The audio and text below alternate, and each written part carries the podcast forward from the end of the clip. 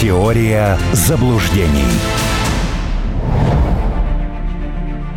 Напомню, Радио «Спутник» есть мобильное приложение, которое можно скачать в Apple Store, Google Play, а также в отечественных магазинах «Рустор» и «Наш Стор». Там можно прямой эфир слушать, программы в записи. Сообщения ваши ждем по телефону, ну, через WhatsApp, по телефону 968-766-3311, а также, напоминаю, телефон прямого эфира 495, код Москвы, 95 95 91 и 2 номер телефона, по которому можно позвонить и задать вопрос. А, напомню, нами на связи писатель, публицист, политолог Армен Гаспарян.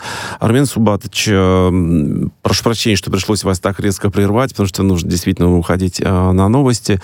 Э, по поводу, вот чего хотел еще спросить. Э, МИД России выступает за то, чтобы предоставить украинцам возможность без визово попадать э, в Россию с 1 января 2023 года.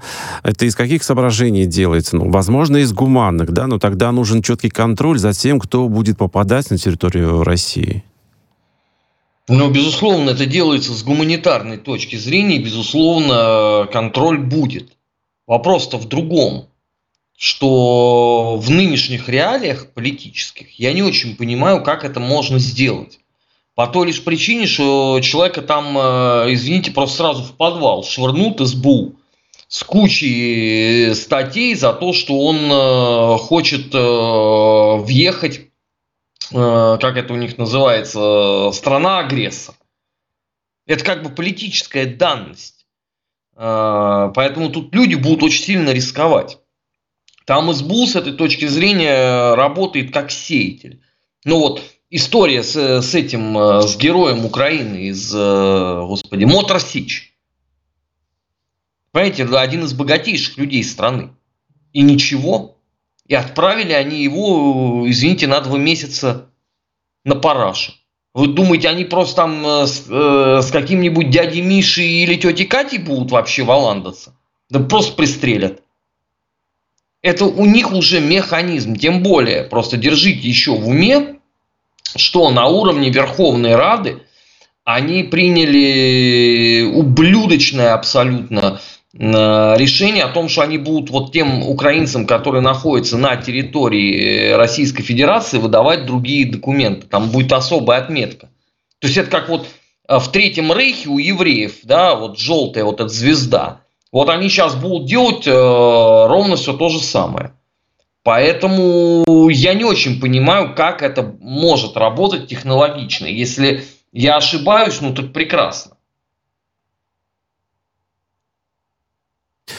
А, давайте перейдем по поводу, знаете чего, а, продолжающегося решения о вступлении в НАТО Финляндии и Швеции. Вот сегодня стало известно, по крайней мере, местные СМИ так пишут, финские, а, что в законопроекте о вступлении Финляндии в этот альянс не будет каких-либо ограничений по поводу размещения военных баз НАТО на территории этой страны. Финляндия имеется в виду и оружие массового уничтожения. А, ранее, в принципе, вот в НАТО говорили о том, что никто не, не говорит о том, что обязательно будут размещены ядерные а, ракеты в Швеции, Финляндии, но в любом случае верить им на слово совершенно нельзя, потому что Э, практика показала, что вообще им верить нельзя. И в России уже сказали, что если так случится по отношению к Финляндии той же самой, то, естественно, Москва примет адекватные меры на границе с Финляндией. И сами-то финны, я не имею в виду, конечно, власти, а граждане, которые там проживают, у них ничего там не ёкает и в связи с этим? А они еще над этим не думают. Ну, э, послушайте, как показывает вообще практика, обыватель не задумывается над самыми очевидными вещами. Ну, посмотрите вот эти вот рыдания европейцев, почему такая инфляция, почему так скакнули цены на ЖКХ, почему вообще что. То есть, устроив вот эту дьявольскую пляску, Никто даже не подумал, что в мировой экономике вещи взаимосвязаны. И если где-то убыло, то еще где-то тоже будет убывать. Но до них это не дошло. Теперь финны. Я не понимаю э, вообще, что там в головах у этих людей. Потому что, э, когда я прочитал, что премьер-министерка э, госпожа Марин собирается, значит, копать там, что они там, траншею, окопы, э, чтобы остановить русские танки. Ну вот, ну что вот сказать невменяемой дури, что, извините, ее предшественник маршал Маннергейм создал такую линию обороны, которую нельзя было взять в теории, а это признавали военные теоретики той эпохи, что в теории нельзя. И тем не менее советский солдат, когда надо было, да, драконовскими мерами, да, но взяли, прорвали в нескольких местах. Это, кстати, был всего второй в мире а, пример а, прорыва глубокой эшелонированной обороны противника. Первый принадлежит тоже русским. Это так называемый Луцкий прорыв, он же Брусиловский. Обратных примеров просто нет. Вот, вот немцы да, на Курской дуге, они не прорвали э, оборону. Они прорвали первый эшелон и уперлись во второй. И на этом все закончилось. Вот это глубокая эшелонированная оборона. И теперь и вот эта вот невменяемая э, алкоголичка, бегающая, да, там по всяким пати, распивающим напитки, она собирается копать траншею. Ну так пусть и Ценюка позовет. У него богатый опыт есть по рытью канавы придорожной. Да, будет несколько дороже стоить, но извините, за бренд всегда надо платить. Стена Яценюка, это же бренд все-таки. Ну вот, теперь, значит, с ядерным оружием. Ну хорошо, они, ну, давайте гипотетически допустим, они там ставят у себя э, ядерное оружие. Но они должны же понимать, что э, в ответ что-то такое поставит Россия. Ну, получается, что вроде бы они должны понимать, но вы же сами говорили, что они не всегда догоняют, что, собственно говоря, их может ожидать. Но, вы знаете, э, может быть, здесь надо просто э, превентивно вот там через пару дней объявить, что поскольку мы устали от вашей невменяемости, мы туда загоняем подразделение вот, вот этого. Я думаю, что это быстрее э, э, дойдет до мозгов, потому что не получается иначе. Понимаете, ну вот, вот Финляндия, да, которую все любили. Ни один человек никогда в России не грозил Финляндии. Даже вот э, наши вот эти все ура-идиоты, которые все грезят молниеносным восстановлением Советского Союза, обратите внимание, у них ни к Финляндии, ни к Польше никакого вопросов не было. То есть это признавалось, да, как государство.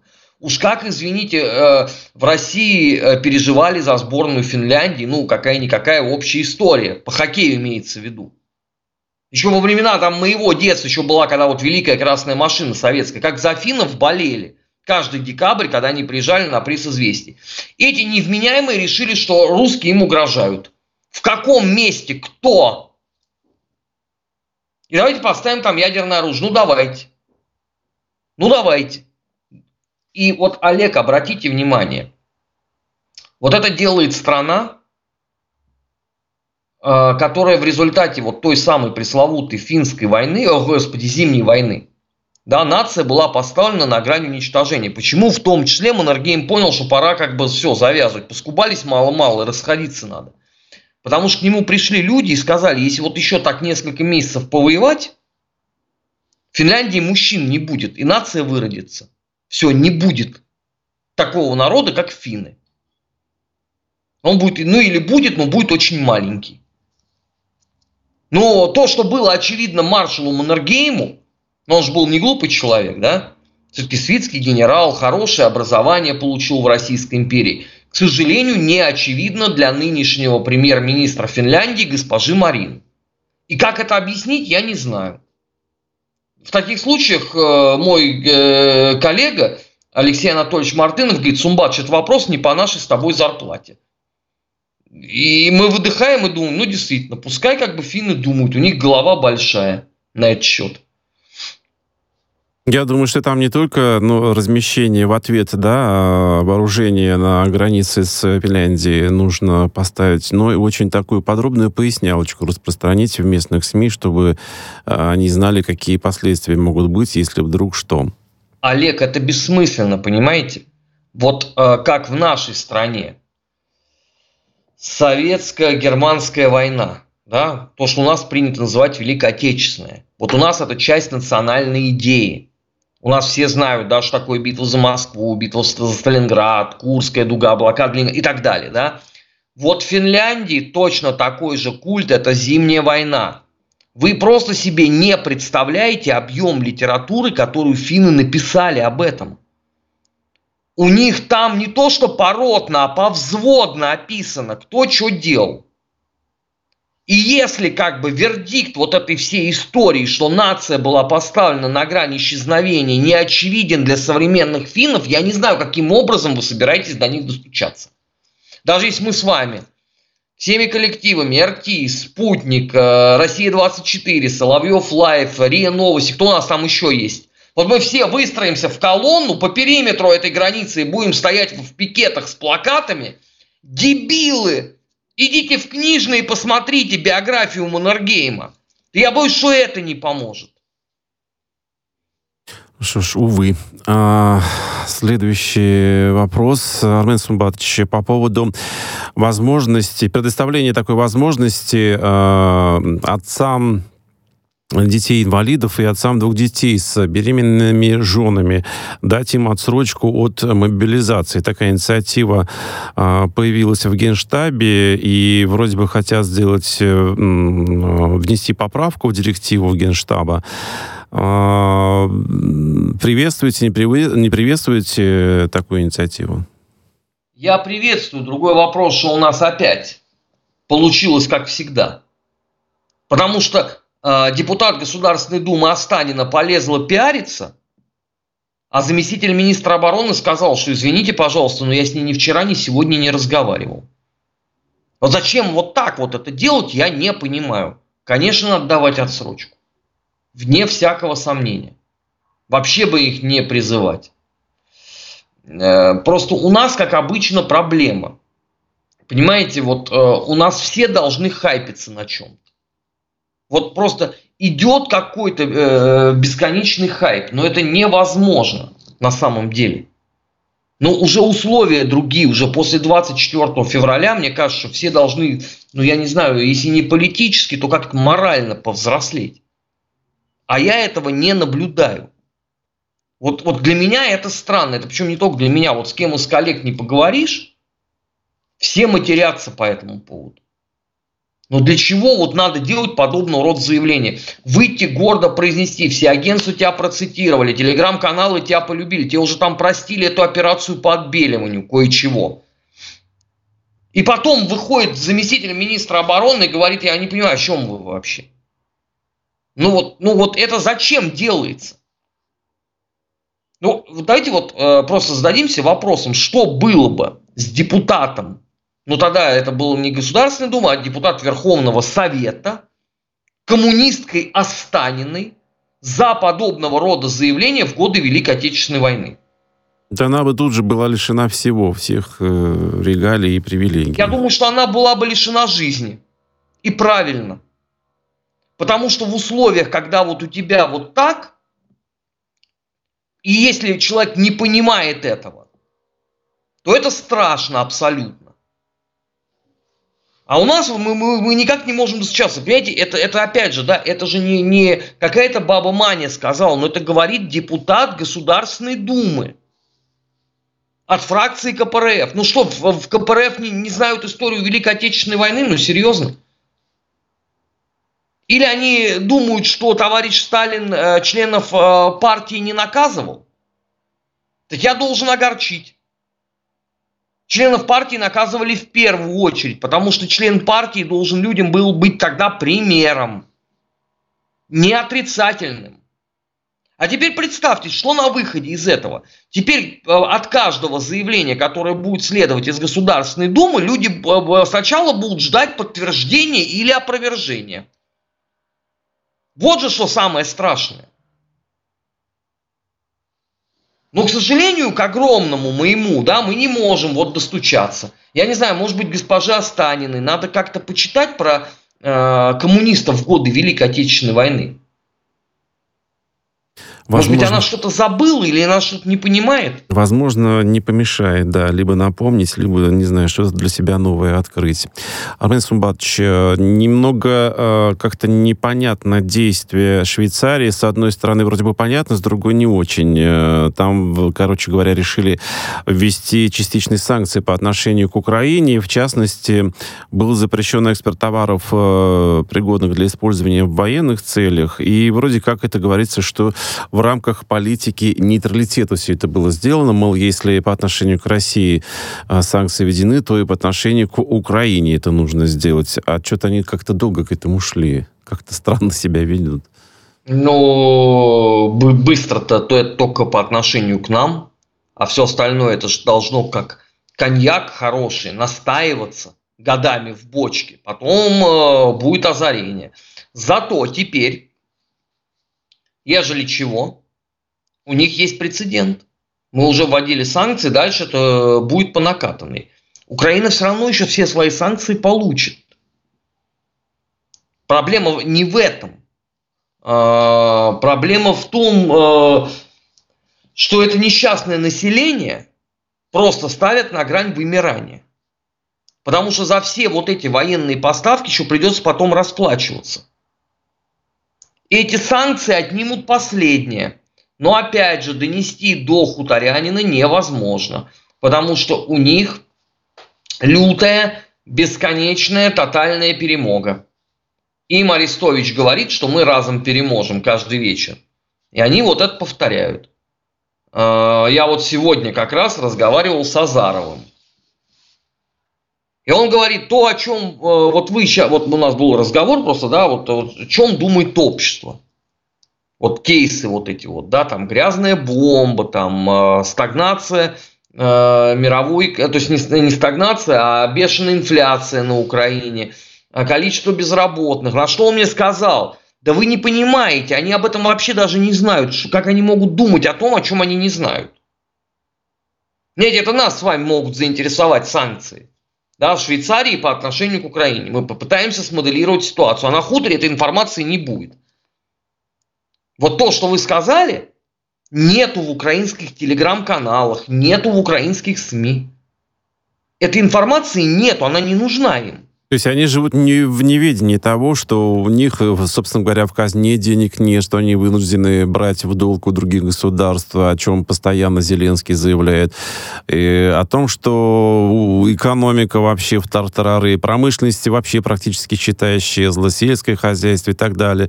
Они вообще об этом ничего не знают. Смотрите. Значит, на этой неделе министр огласил у них информацию, что до конца года 30% населения будет безработными. 30, да? Согласитесь, это очень серьезная цифра. Треть населения одной страны, конечно, серьезно. Конечно. Теперь они начали рыдать и вздыхать, что этому э, не было никаких предпосылок. Ну как же так? Мы же на пороге перемоги тотальной. Так вот, эта цифра в 30%, она занижена минимум вдвое. Просто офис Зеленского решил сразу не нокаутировать население, а так частично подводить. Вообще вот мне знающие люди в Киеве сказали, что на самом деле речь идет о 65-70% безработных. Вы понимаете, что это уровень, я не знаю, с чем это даже сравнить они даже не задумывались все эти месяцы. То есть, когда мы им говорим, ребят, послушайте, у вас стоят, э, стоит промышленное производство, у вас нету этого, этого, этого, да, экономика в условиях э, боевых действий не может развиваться просто по определению. Они это не воспринимали. Они даже не задумывались. Вот сейчас им министр сказал 30%, там все, там подучие, там рыдание. А потом им скажут, слушай, на самом деле мы ошиблись, было там 67.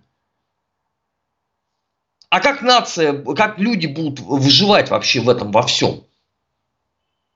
Ну хорошо, вот да, они огласили 30% э, безработных. Олег, вы видели хоть какую-нибудь реакцию по этому поводу из э, Европейского Союза, например? Никакой вообще. У них Хоть только реакция одна, что да, надо помочь, что надо дать денег, что надо э, вооружением э, в очередной раз э, помочь. Только такая реакция. Ну, прикольно, только от того, что ты дашь денег, им же проще не будет. Да нет, конечно. Наоборот, еще только больше будут загонять в долговую яму, потому что расплачиваться кто будет? Да, во-первых, до них эти деньги не дойдут, их скрысят просто сразу, молниеносно. Они все равно будут на бабах. Ну вот это никого не интересует. И, и точно так же, понимаете, э, по поводу, например, цветения герани. Вот это ровно из той же серии. Вот этим, э, э им же Арестович рассказывал несколько месяцев подряд. У нас там стоит вот этот зонтик ПВО, даже из голуби ничего не выпадет в полете. Все мы поймаем, отразим. Потом им так, знаете, одной строчкой сказали на вот этом фридом, который телеканал Зеленского, что для того, чтобы закрыть хутор зонтиком, потребуется два года. Два. Это при условии, что ничего не будет, то есть герань не цветет, да, нету СВО, и при этом надо еще очень много нулей, уходящих за горизонт, потратить денег, которых нету. И они вот смотрят на это и говорят, ну, ну как, ну Арестович же говорил, все накрыто. Они искренне в это верили.